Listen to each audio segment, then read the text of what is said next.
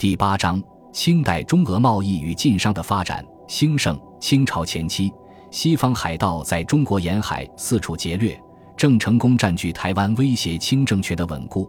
内地反清复明势力还在积极活动。基于巩固政权的考虑，清政府在东南沿海厉行海禁政策，限制中外商品交流数量和通商口岸。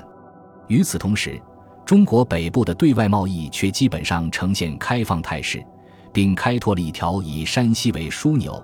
北越长城，贯穿蒙古，经西伯利亚转往欧洲腹地的国际商路——茶叶之路。